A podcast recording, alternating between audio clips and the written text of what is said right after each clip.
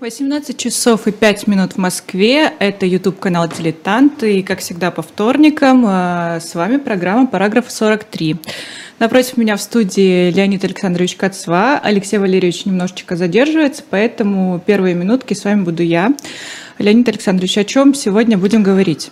Ну, сегодня мы продолжаем разговор о присоединении левобережной Украины к России. Э, надеюсь, что поговорим о важных событиях, происходивших вплоть до Андрусовского перемирия и, может быть, даже до Вечного мира. Но в прошлый раз мы остановились на том, что э, в 1655 году, вопреки э, стремлениям казачества, вопреки протестам Гетмана Богдана Хмельницкого, э, было подписано между Россией и Польшей Виленское перемирие – я напомню, что поляки обещали после смерти э, польского короля Яна Казимира э, передать престол Польши русскому царю Алексею Михайловичу, что, собственно, и подвигло Россию к такому перемирию. А второй причиной было, конечно, то, что Россия рассчитывала, так сказать, ликвидировать тяжелейшие для нее последствия смуты – а именно э, потерю Балтийского побережья. И в результате в 1656 году э, русские войска вторглись в Прибалтику, э, началась русско-шведская война. Началась она вроде бы и успешно, были заняты некоторые шведские крепости в Исляндии, в частности, такая важная крепость, как Дербт. Русские войска даже осадили Ригу, но взять ее не смогли. Э, зато э, овладели крепостью Ниеншанс, точнее Ниен, крепостью Ниен. Это позднее она будет называться Ниеншансом, когда э, вот в Северной войне ее овладеют войска Петра Великого. Осадили русские Нотебург, тоже безуспешно. Шведы в ответ попытались совершить поход на Псков, успеха не добились. В 1958 году русские осаждают уже Ригу и Ревель, и тут выясняется, что э, взять эти крепости русская армия абсолютно не в состоянии, э, потому что штурмовать крепости она не умеет, осаждать их бесполезно, потому что у России нет флота, и крепости беспрепятственно снабжаются с моря. Э, кроме того, э, русская армия в это время стремится воевать числом. Э, до суворовского принципа воевать не числом, а умением еще очень и очень далеко. Регулярным шведским войскам, лучшим тогда в Европе, русская армия заметно уступает по своим боевым качествам. И все это кончается тем, что в конце 1958 года заключается так называемое Вальесарское перемирие, э, по которому Россия удержала Дербт и Мариенбург, все остальное пришлось э, Швеции вернуть. Э, но и удержал-то она эти крепости всего на три года, потому что в 1661 году, когда заключался уже не перемирие, а Кардисский мир – и Мариенбург с Дербтом пришлось вернуть, то есть э, война со Швецией закончилась вполне безрезультатно. Э, но вернемся теперь на Украину. Я уже говорил в прошлый раз, что Хмельницкий был страшно недоволен Виленским перемирием, потому что получалось, что большая часть Украины все-таки оставалась под властью Польши, Э, но э, мы не говорили о том, насколько он был недоволен и э, в чем это недовольство проявилось. А проявилось оно в том, что, обращаясь к казакам, Гетман заявил, «Дитки, треба отступить от царя, будем под бусурманским государем». Вот это, мне кажется, очень важный момент в российско-украинских отношениях, потому что у нас это нередко представляется так – что Украина стала отходить от э, России только после смерти Богдана, э, ну вот при Гетмане Иване Астаевиче Выговском, а Хмельницкий, дескать, был э, полностью России предан. Нет, это не так. Для Хмельницкого принципиально было единство Украины. И когда он почувствовал, что Россия к этому единству безразлична, он предпочел от России отвернуться. Более того, Гетман даже заключил соглашение с соседями. Ну, я напомню, что по Переславской Раде он не имел права сноситься с Польшей и Крымом, э, но его не ограничивали в праве сношений с Венгрией и Швецией. И вот теперь он как раз заключает э, с венграми и со шведами э, тайное соглашение о разделе Польши. Правда, ему пришлось от этого соглашения довольно быстро отказаться, именно потому, что на него давили сильно из Москвы. Э, но Гетман, тем не менее, оставался при своем мнении о том, что Россия должна прекратить конфронтацию со Швецией и возобновить, напротив, войну с Польшей. Э, как видим, э, Россия в данном случае заботилась о своих интересах, то есть о возвращении выхода к морю. Хмельницкий заботился о своих интересах, точнее не о своих личных, конечно, а об интересах Украины, и они совпадали только частично. В 1957 году э, Хмельницкий умер. Э, ну вот мы в свое время в первой передаче допустили неточность э, в определении его возраста. Значит, я покаюсь и напомню, что Хмельницкий умер в 1500, родился в 1595 году. Умер он в 1957, ему еще не исполнилось тогда, получается, 62 лет – он э, умер в возрасте 61 года, но по тому времени это возраст был не старческий, э, но это был возраст человека достаточно пожилого. И э, на смену Хмельницкому гетманом был избран Иван Выговский. Э, я напоминаю, что Выговский при Хмельницком был войсковым писарем. Э, когда-то эту должность занимал и сам Хмельницкий – Э, понимаете, вот украинское казачество в этом плане сильно отличалось от, скажем, казачества Донского, потому что старшина была грамотной и неплохо образованной. Мне довольно трудно представить себе, ну, скажем, Степана Разина или каких-то его современников из Донской старшины – Э, которые были бы грамотными и учились бы в каких-то академиях. А на Украине это действительно было так. Э, надо сказать, Выговский э, в российской историографии выглядит фигурой абсолютно черной, просто демонической. Его, так сказать, по степени враждебности к нему российской историографии, пожалуй, затмевает из среды так сказать, украинских исторических фигур только э, Гетман Иван Мазепа.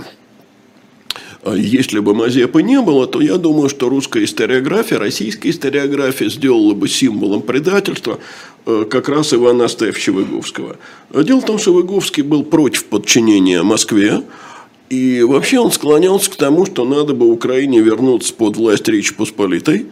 Э, Польша к тому времени ну, в том довольно сложном положении, в котором она оказалась, э, готова была предоставить казачьей старшине достаточно широкие э, шляхетские полномочия и привилегии. И надо сказать, что многие представители старшины Выговского в этом отношении поддерживали.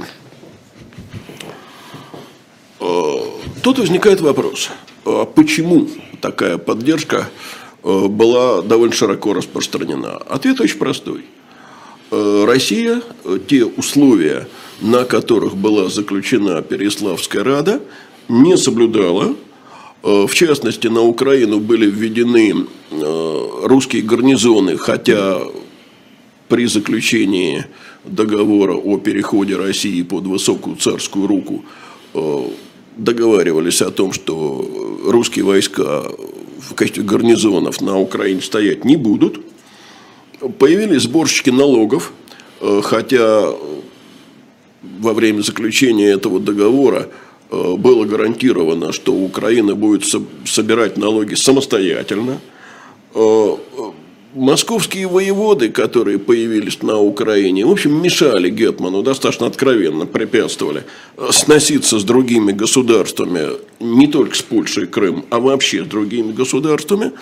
Иначе говоря, э, если э, вот заключая договор о переходе под российское покровительство, э, Украина не собиралась входить в состав России, и русские вельможи об этом, собственно, не заговаривали. Речь шла именно о союзе и защите. То теперь фактически дело велось так, как будто Украина должна стать, уже становится Э, частью России. Вот это и оттолкнуло Выговского от э, России, обратило его снова в сторону Польши. Добрый день. Я извиняюсь перед всеми нашими зрителями. Домой Слушай, пешком пойдешь. Э, с удовольствием. И, видимо, кстати говоря, приду быстрее, если сохранится та же дорожная обстановка в, в столице. Скажи, пожалуйста, а вот из Москвы глядя, заметно что-то, в какой момент вот эта вот позиция Москвы по отношению к Украине поменялась? С какого момента решили, что можно можно действовать так откровенно? Ты знаешь, нельзя сказать э, о моменте, потому что, насколько я э, понимаю, ну, я не э, украинский историк и, так сказать, даже не специалист по истории Украины, но насколько я понимаю вот по всему прочитанному, это происходило постепенно в каждую минуту. То есть вот с самого начала, после Переславской Рады, начали постепенно судить по российским законам, налоги собирать в пользу России, гарнизоны, э, так сказать, вводить и не выводить. То есть это, как тебе сказать, э, такое ползучее присутствие. Вот э, от чтения книги Игоря Андреева, посвященной Алексею Михайловичу, где очень большой да. Э, кусок посвящен вот этому сюжету украинскому, у меня вообще сложилось впечатление, что в значительной степени это было не указание из центра, а, скажем так, самодеятельность, нахрапистость вот этих вот приехавших. Ты знаешь, у меня ощущение другое немножко. Такого специального указания, конечно, не было. Но дело в том, что вообще довольно трудно нам сегодняшним э, влезть в шкуру людей с середины 17 века и понять, что имелось в виду. Э, понимаешь, вот когда мы рассуждаем, так сказать, со своей колокольни, иногда это похоже на договор индейцев с колонистами в Америке – когда колонисты покупали землю и считали, что они ее купили, теперь они на ней хозяева. А индейцы, которые вообще не имели представления о земельной собственности, э, посчитали, что они так сказать, получили деньги просто за то, что вот этим странным белым людям разрешили здесь охотиться. Угу. Примерно такая же история. Когда казачество полагало, что они заключили договор о союзе и э, защите, о покровительстве, а в Москве полагали, что если уж казаки присягнули, то все. То и присягнули, да. Мы же в прошлый раз говорили о том, что э, Бутурлин заявил у нас э, того не повелось, чтобы царь присяг... государь присягал подданным. Угу. Ну вот подданным, понимаешь. Э, и понималось это подданство совершенно по-разному в Украине и в России. И вот, вот на этом фоне Выговский подписывает с Польшей договор. Вот здесь мы вступаем э, в ту часть э, событий, которая вообще в российской школе, как правило, очень бегло излагается. И ну, в лучшем случае говорится о том, что вот какая-то инициатива перешла к Польше, а иногда просто говорится, что дальнейшие события шли с переменным успехом, и дальше сразу оказывается Андрусовское перемирие. А, на самом деле все достаточно сложно, и умолч... фигура умолчания объясняется как раз тем, что какая была традиция. Традиция была э, всегда э, вот, преподавание э, школьного и не только школьного, преподавание этого сюжета. Вот наподобие картин Хмелько навеки, навеки с русским народом. И там уже никаких противоречий быть не могло, и никакой борьбы украинцев против России быть не могло. А могла быть только измена отдельных гетманов? А, да, вот как, например, тот же Выговский. Да, разумеется. А, так вот, а, был заключен Годячский договор в 1958 году. Согласно этому договору, три воеводства, вот те же самые три воеводства, о которых мы уже много раз говорили, Киевское, Черниговское и Братславское, возвращались, конечно, под власть Речи Посполитой, но образовывали в ней автономное княжество. Это княжество так и называлось – княжество русское. Я еще раз хочу подчеркнуть э, то, о чем когда-то мы говорили давным-давно, э, что произошла своеобразная рокировка. Э, дело в том, что территория нынешней Украины когда-то называлась именно Русью, Никто, конечно, не говорил Киевская Русь. Ну да, это. Это из сочинений историков, да. да, главным образом 19 века. А говорили Русь или русская земля. Что же касается северо-восточной Руси, которая тоже конструкт, такой же, как и Киевская Русь, то говорили Залесская окраина. Мы сейчас попросим, Константин, дайте нам, пожалуйста, вторую карту. Там как раз на этой второй карте угу. границ по Годяческому миру, и будет вот это вот посередине надпись, да, княжество, да. Великое княжество Великое русское. княжество вот, русское. На голубом фоне. Э, при этом реестр э, все-таки э, ограничивался вдвое меньшей цифрой, чем по Переславской Раде, то есть 30 тысяч э, человек. Но э, власть здесь сохранялась за Гетманом. Более того, Гетман даже мог э, чеканить собственную монету. И вот в том же 1958 году Выговский вместе с крымским ханом идут на Киев. Киев, как мы помним, в руках России. Значит, Киев они осадили, взять его не взяли, э, и в следующем 59 году весной э, против Выговского выступила русская армия э, во главе с воеводой Трубецким. И в июне 59 года состоялось событие, о котором ну, в России, будем говорить откровенно, вообще вспоминать не принято. Зато на Украине ему придается очень большое э, значение. В сегодняшней э, Украине это одно из э, главных событий национальной истории, насколько я могу судить. Это так называемая Конотопская битва, в которой казаки и крымские татары вместе с ними разгромили войско Трубецкого на голову. Э, там были колоссальные потери с русской стороны. Э, после этого крымские татары вторглись в южные уезды России, их э, опустошили. В общем, это было очень серьезное поражение. Но дело в том, что заключение Годячского договора привело, естественно, к разрыву Виленского перемирия. Поляки посчитали, что теперь им Виленское перемирие, так сказать, ни к чему – Э, да и Россия со своей стороны э, сочла заключение Годячского э, мира нарушением ну, да. Виленского перемирия, и поэтому русско-польская война возобновилась. Но дело в том, что старшина не была монолитна, она придерживалась разных взглядов, и часть старшины была политикой Выговского недовольна. В итоге в 1959 году его гетманство лишили. Э, на гетманство избрали сына э, Богдана Хмельницкого, но не Тимофея, который к тому времени погиб.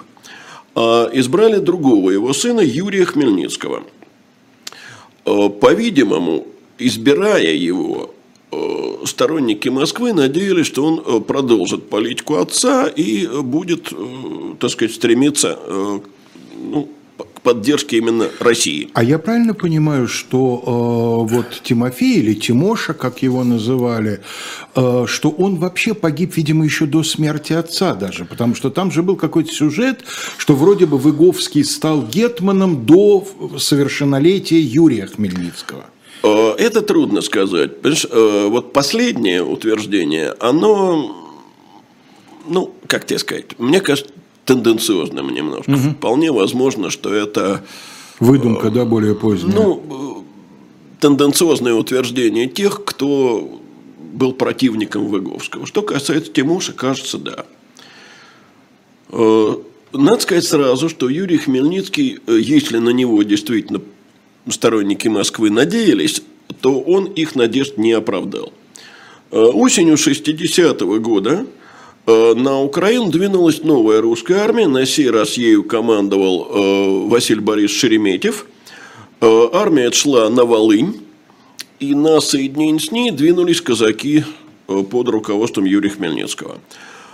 И здесь произошла еще одна битва, о которой в России не очень любят вспоминать. Это так называемая Любарская битва, э, где Василий Шереметьев встретился с польской армией, отступил, и Юрий Хмельницкий, узнав об этом его поражении, это все-таки было поражение, э, присягнул королю, то есть он последовал э, курсом Ивана Стевчева-Говского. За ним последовала часть казаков, которые входили как раз в армию Шереметьева. Сам Шереметьев со своей армией попал в окружение, капитулировал, и армию его пленили э, крымские татары. Но теперь, после победы... Почему не поляки? Э, ну, потому что... Видимо, была какая-то договоренность, Видимо, да? была какая-то договоренность. Полякам это было не очень нужно, а крымцы, ты же понимаешь, что угу. они э, использовали полон э, для продажи пленных в Турцию. Сами они, кстати, рабским трудом практически не пользовались. Э, значит, но дело в том, что после Любарской битвы теперь уже поляки почувствовали себя, что называется, на коне и потребовали от Юрия Хмельницкого, чтобы из Годяйского договора вот эта статья о княжестве русском была изъята. Э, получается, что разрыв э, с Москвой не давал Украине тех преимуществ, э, на которые Гетман и Старшина рассчитывали при заключении Речи Посполитой. Левобережная Украина признать разрыв с Москвой отказалась. Э, на берегах Днепра избрали, на двух берегах Днепра, левым и правым, избрали разных гетманов. И э, фактически э, Днепр стал границей между Россией с одной стороны и Речь Посполитой с другой стороны. Значит, в следующем 66 году Э, русские войска... При этом, прости, пожалуйста, Киев правобережный. Э, Киев правобережный. Да, но а тем не менее... Он, о Киеве мы поговорим. Он еще. тянет все-таки, насколько я понимаю, да, к о России. Ки... О Киеве угу. мы еще поговорим. Э, значит, русские войска в 1966 году отступают и в Белоруссии, отступают из Гродно к Смоленску. То есть, ты понимаешь, что вся Белоруссия таким образом Э, русскими войсками оставляется и возвращается под власть э, Речи Посполитой. И в следующем 1967 году, наконец, было заключено Андрусовское перемирие. Э, на каких условиях? Значит, Россия получила Смоленщину, ту самую Смоленщину, которую она утратила в смуту и не смогла вернуть в, Смоленскую войну. Года. Да, 32-34 года. Э, получил Новгород-Северские земли и получил левобережную Украину. А вот Белоруссия и правобережная Украина остались за Польшей. И я, конечно, я не знаю, как отнесутся сейчас к моим словам э, наши украинские слушатели, но мне все-таки представляется, что вот то различие, э, которое ну, довольно давно существует на территории Украины – Э, и в сегодняшней Украине существует, насколько я понимаю, я имею в виду различие э, языковое, я имею в виду различие, которое, ну вот, по крайней мере, до событий 22 года существовало в отношении к России и очень сильно отражалось в голосовании на выборах, скажем, президента Украины. Это в какой-то мере связано с тем, что разные районы Украины имели разную степень связи с Россией, э, разное время пребывали в составе России. Все-таки э, надо сказать, что левобережная Украина вошла в состав России вот в конце 60-х годов 17 э, века. Что же касается правобережной Украины, то она войдет в состав России только в самом конце 18 при века Екатерине, да, при Екатерине по разделам Э, Польши. А что касается западной и тем более закарпатской Украины, то она в составе Российской империи вообще никогда не была. Львов... Да, он же немецкий Лемберг. Совершенно верно, он в Австрийской империи назывался Лембергом. Э, он э, вошел в состав э, Советского Союза в ходе известных событий 1939 года, а Закарпатье так и вовсе в 1945 году. Названных освободительным походом, потому что мы любим освобождать то, что в освобождении не очень нуждается. Э, я встретил такую э, ссылку на то, что, в общем, даже как только Выговский стал э, гетманом, эм, для человека со стороны уже было очевидно вот это вот разделение на левобережное и правобережное. Как раз в это время через казачьи земли проезжал один ученый греческий иерарх, и он вот как раз и записал, что эм, правобережные Черкасы Выговского поддерживают, а левобережные не поддерживают. Ну да, это действительно действительно было так. Выговский пользовался значительно большей поддержкой на правобережье. Э, ну и э, так это и произошло. Э, на правобережной Украине избрали одного гетмана, на левобережной Украине, как ты понимаешь, избрали другого гетмана. Но вернемся к условиям Андрусовского перемирия. Киев, о котором ты сейчас сказал, действительно находится на правом берегу Днепра. Все, кто бывал в Киеве, это прекрасно помнят. Э, но Киев не был возвращен Польше. Э, он и по Андрусовскому перемирию не был ей возвращен, и в будущем никогда ей возвращен не будет. Э, значит, Киев по Андрусовскому перемирию остался за Россией всего на два года. А дальше получилось так. Сначала Россия тянула, потом Польша стала не до этого – почему не до этого, мы сейчас э, увидим. Если я правильно помню, в тексте Андрусовского перемирия даже говорится не столько о городе Киеве, сколько о доходах с него за эти два года. Вот эти доходы принадлежат ну, России. И доходы, и все-таки территория. Нет, тоже... ну доходы, понятно, да. значит, видимо, и оперативное управление. Но... Конечно. А, но надо сказать еще о Запорожье. Вот Запорожье формально э, получило чрезвычайно любопытный статус – оно было признано совместным владением Польши э, и России. На практике это была вольница, которая никому решительно не подчинялась. Вот на этой замечательной фразе про вольницу мы сейчас вольно сделаем на несколько десятков секунд перерыв на рекламу, а потом вернемся.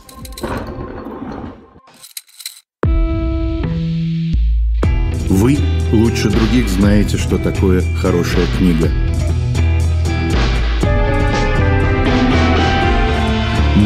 лучше других знаем, где ее можно купить. Книги на любой вкус с доставкой на дом. Интернет-магазин «Shop Дилетант Медиа».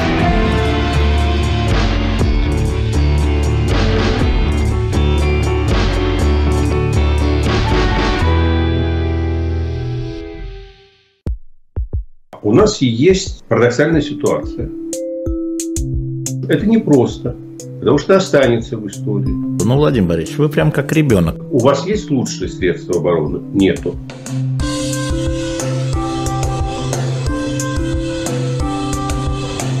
Мы же не живем в России просто так. У нас всегда должна быть какая-то миссия, ради которой можно сдохнуть.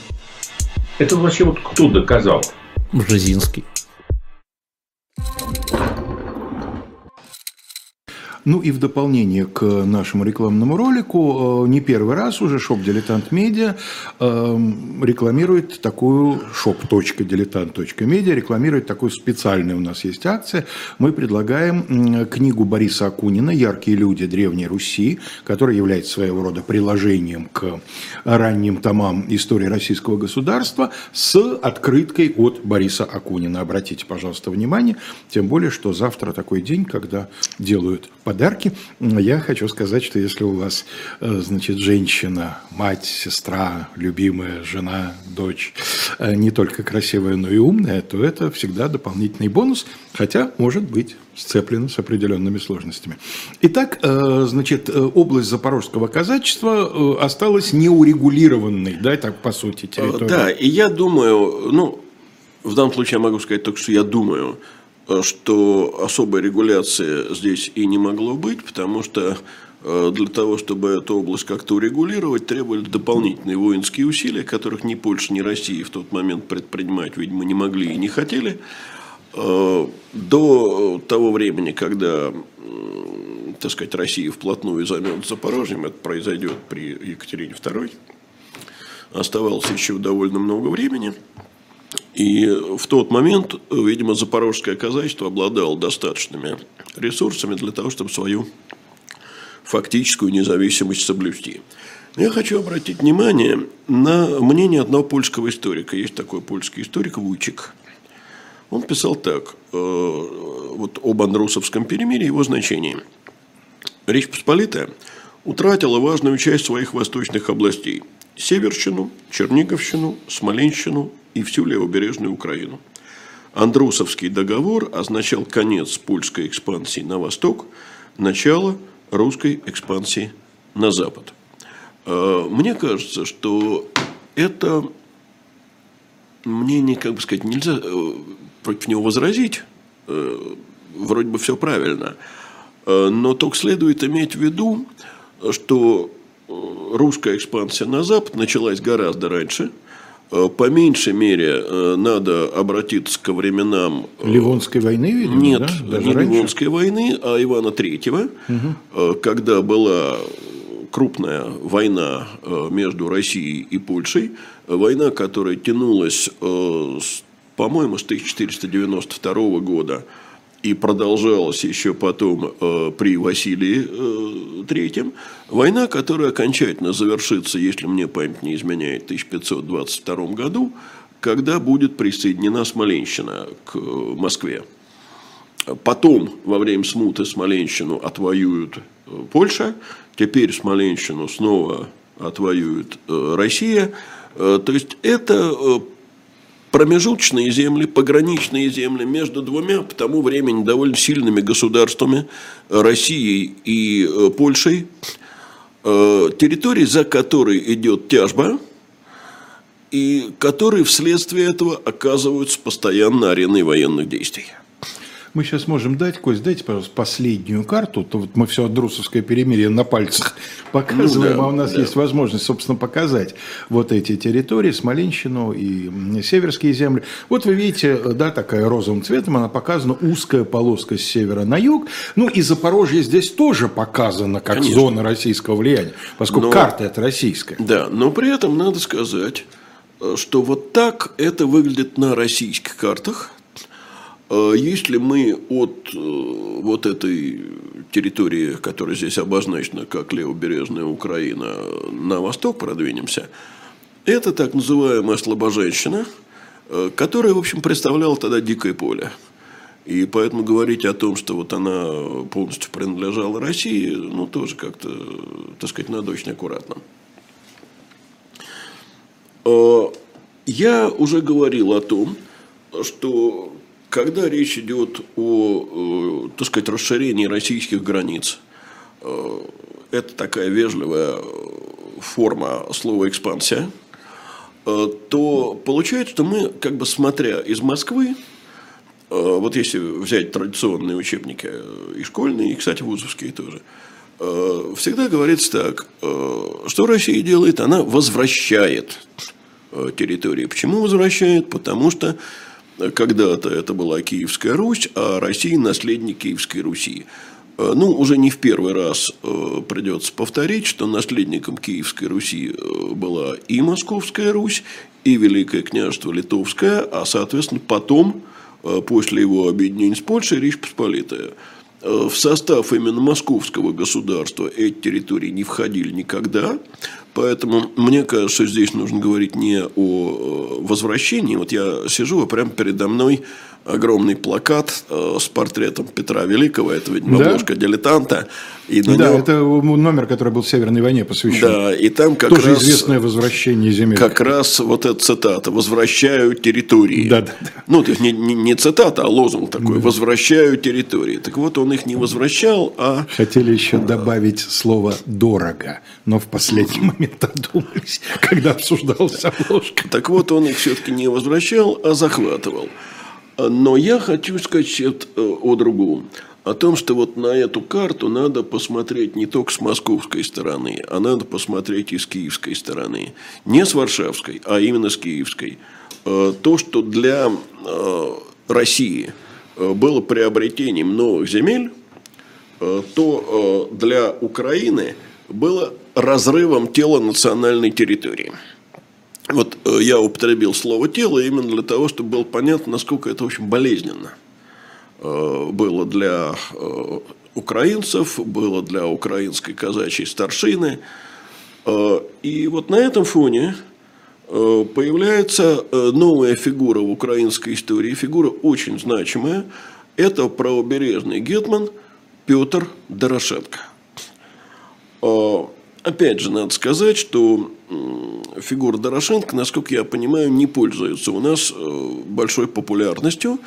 И... По-моему, не во всяком учебнике он есть. Совершенно верно. И я вообще думаю, что очень многие наши сограждане, если их спросить, кто такой Петр Дорошенко, даже люди, которые, в общем, ну, школьный курс э, более-менее помнят, не скажут, кто это такой, вообще пожмут плечами.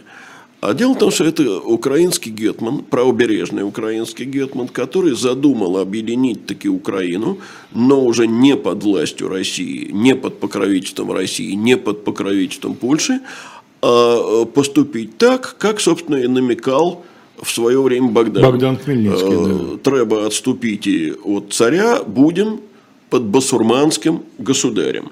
Иначе говоря, речь шла о попытки объединения Украины э, под властью турецкого султана под властью Османской империи. Заметь, вот интересно, не, не Крыма. Интересно, как э, во время выступления перед казаками в январе 54 года, да, тот же Богдан расписывал, вот, упирая на, а вот к православному царю, а вот к православному от православному.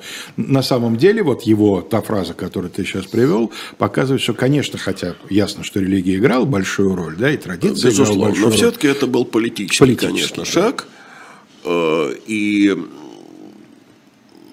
все-таки шаг, так сказать, государственный. И вот э, в 1969 году э, Петр Дорошенко договаривается о том, что Подолье, это один из самых западных районов Украины, переходит под власть султана.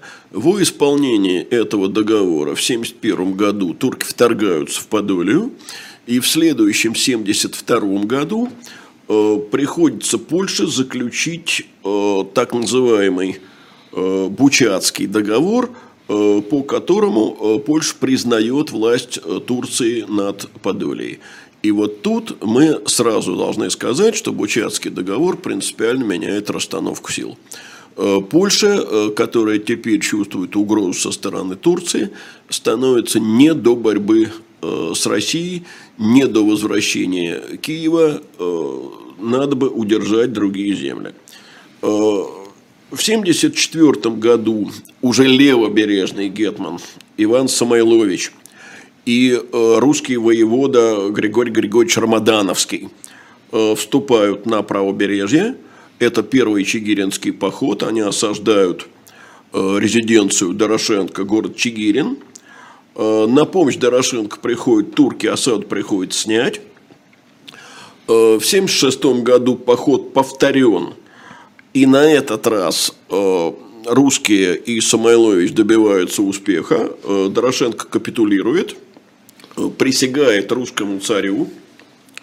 И вот здесь нужно вспомнить факт, который, мне кажется, на Украине уже не будет вызывать восторга, но тем не менее факт остается фактом. Дорошенко капитулирует. Ты имеешь в виду сегодняшнюю? Да. Тогда вы. Мы говорим на Украине, когда речь идет об исторической да, области, и вы. Ну как, и на Украине. Тогда не вызвал восторга, да, и сегодня в Украине, Украине, конечно, не вызовет восторга. А, потому что Дорошенко капитулировал, Дорошенко присягнул русскому царю, уехал в Россию, служил воеводой в Вятке, и в конце концов в 1698 году, то есть уже при Петре Великом, Э, он, уже будучи в больших годах, э, умер э, в своем подмосковном имении. На Украину, именно в данном случае на да. Украину, он больше никогда не вернулся. В 1977 году турки в первый раз осадили Чигирин. Русский гарнизон отбился, несмотря на большое пятикратное превосходство турок. В 1978 году второй раз турки вторглись сюда, на сей раз уже 200-тысячная армия подошла. Но может быть, эта цифра немного гиперболизирована, но я думаю, не слишком. У турок были... Известно, что турецкая армия, да, численностью это производила очень сильное да, впечатление. турки всегда большие армии, э, так сказать, вводили. Э, на сей раз крепость пала. Э, после этого турки двинулись к Киеву, но там их встретили уже главные силы русской армии, и турки отступили. В итоге между Россией и Турцией был подписан так называемый Бахчисарайский мир. Э, граница прошла здесь по Днепру. Э, власть России над левобережной Украиной Турция признала. Э, власть России над Киевом Турция признала. Запорожье русским владением Турция признала. А вот треугольник между нижним течением Днепра и нижним течением Южного Буга, э, я напомню, что э, Днепр и Южный Буг, впадая э, в Черное море, образуют такой мелкий залив, который называется Днепровско-Бугский лиман. И вот этот треугольник был признан нейтральной территорией, где ни Россия, ни Турция не должны были строить укрепления и даже не должны были эти земли заселять. Э, но надо сказать, что в годы этой русско-турецкой войны э, Россия продолжала экспансию на юг. Дело в том, что вот эта экспансия шла по принципу отрезания территории. Делалось это путем строительства засечных черт. Ползучая экспансия, да? Да. Вот, Вперед э, выдвигаются крепостицы. Здесь я бы хотел обратить внимание на некоторую разницу между действиями Турции, прошу прощения, Крыма, прежде всего, конечно, Крыма и России. Крым практиковал грабительские набеги. Э, как э, говорил один русский дьяк, дипломат, что ну вот поляки упрекнули в том, что вот у вас турки там или крымские татары забирали какие-то города. Он говорит, да это дело нестаточное. Э, татары крымские у нас и села малого никогда не брали. Э, так вот, э, дело в том, что они вторгались, захватывали Ясырь и уходили. Э, русские действовали по-другому. В чем разница между Ясырем и Полоном? Одно Полон – это частный случай, Одно да? и то же. Ну, то есть, Полон – это обязательно людьми, а Ясырь – это более широкое понятие. Ясырь людьми. Тоже только людьми, да? Конечно. Ну, термин просто разного языка, А-а. насколько я понимаю.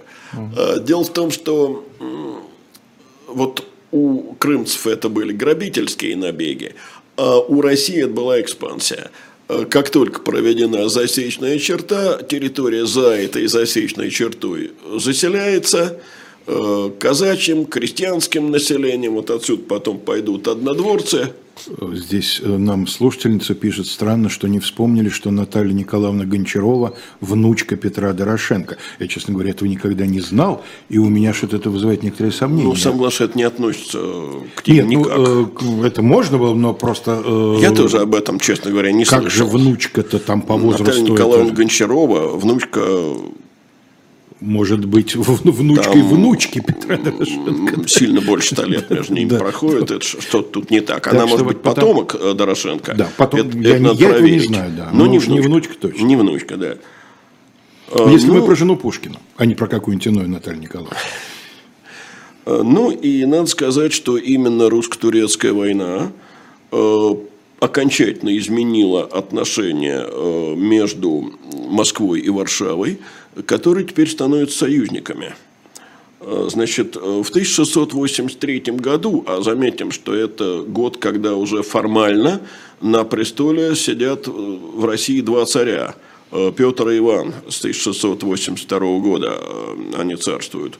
Так вот, в 1683 году польский король Ян Собесский в союз с империей наносит тяжелое поражение туркам, которые в последний раз в своей истории пытаются осадить Вену.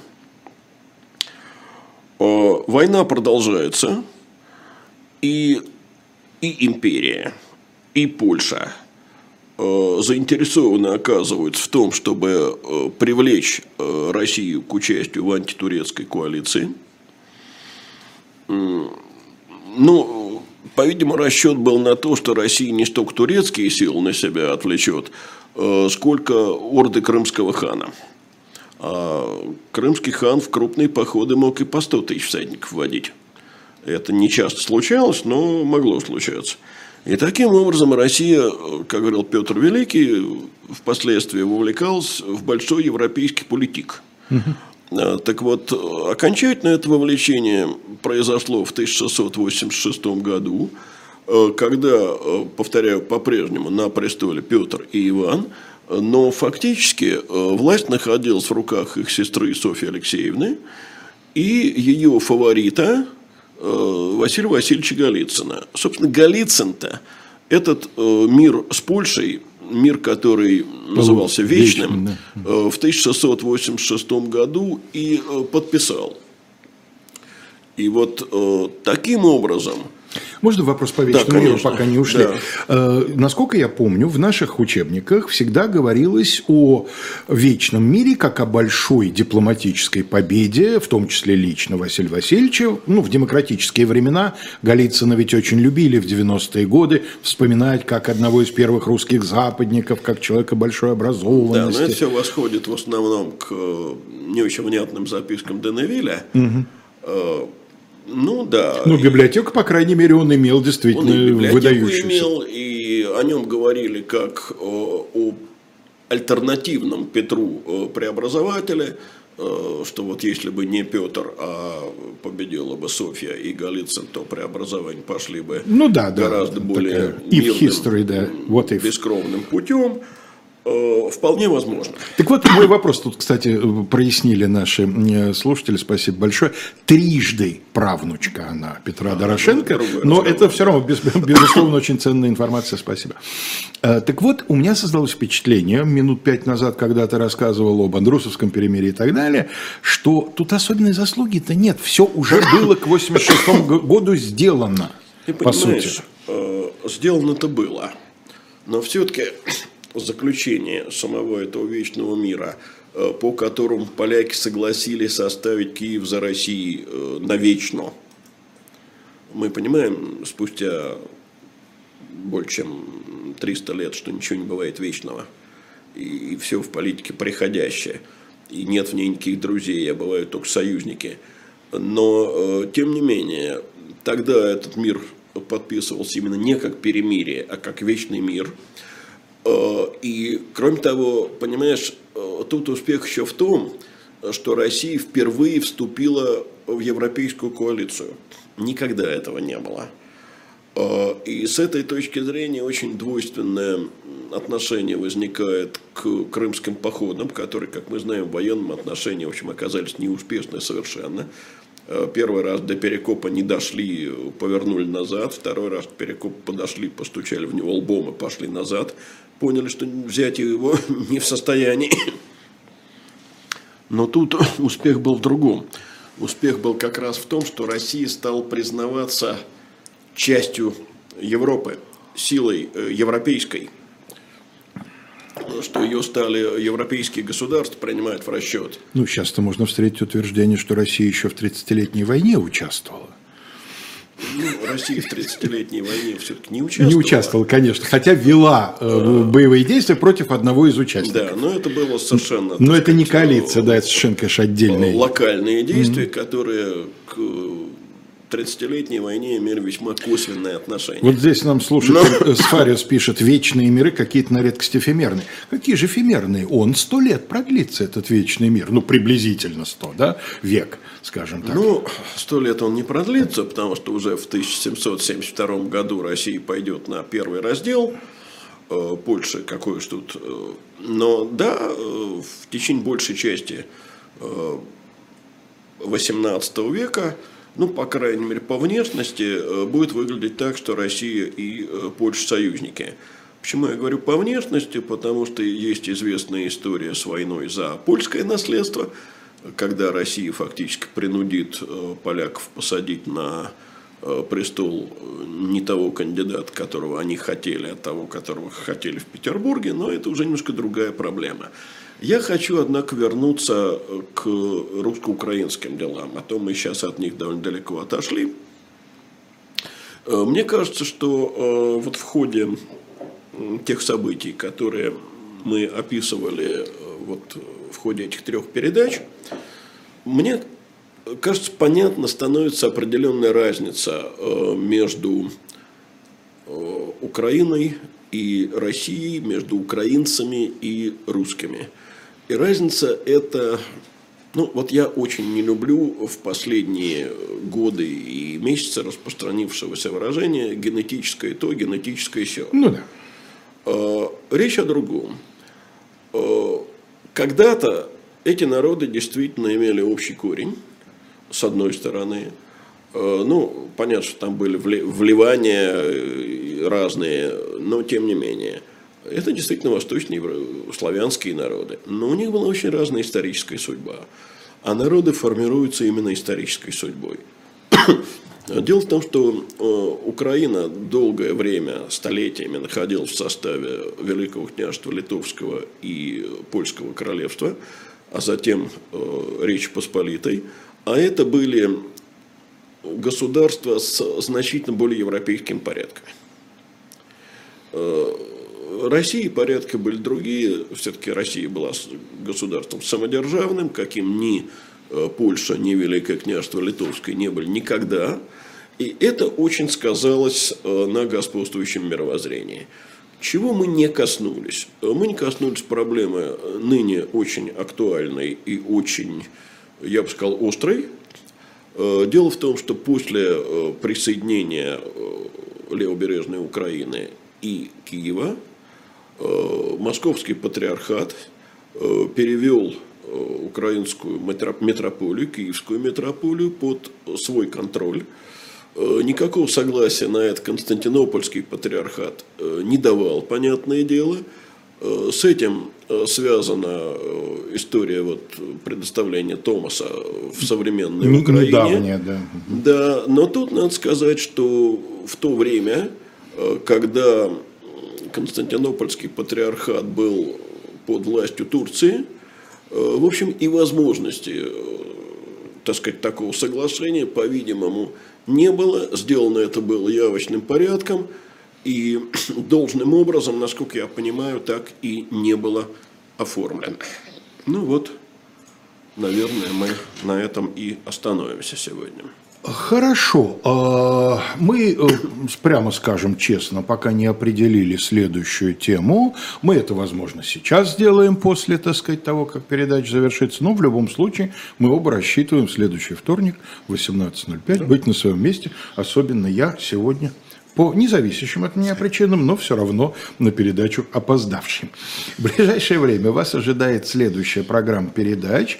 Вы возвращаетесь на канал «Живой гвоздь» в 19.05 «Особое мнение». Константин Таранов беседует с политологом Александром Кыневым. Программа «Монитокс», насколько я сужу из нашей программы передач, свое существование, видимо, прекратила, поэтому восьмичасовой блок мы пропускаем. А в 21.00, как обычно, на своем месте в классическом составе иностранный агент Екатерина Шульман и Максим Курников в программе «Статус». Вот такая у нас э, на сегодня такое завершение вечерней программы наших передач. Ну, а мы с Леонидом Кацвой от всей души поздравляем с наступающим праздником. Прекрасных дам. Прекрасную половину, да. несомненно, да, может быть, это по нынешним временам как-то не так звучит. Заранее извините, мы люди старорежимные, мы искренне считаем э, женщин прекрасной половиной человечества, вот, э, не умаляя их достоинств в остальном. И э, желаем всем э, нашим прекрасным слушательницам, что чтобы, так сказать, им и дальше было интересно приходить нас и слушать и оживлять своим участием в дискуссии, в вопросах, в комментариях наше суровое мужское на троих тут с э, Константином, нашим звукорежиссером и видеорежиссером царства. Всего самого доброго.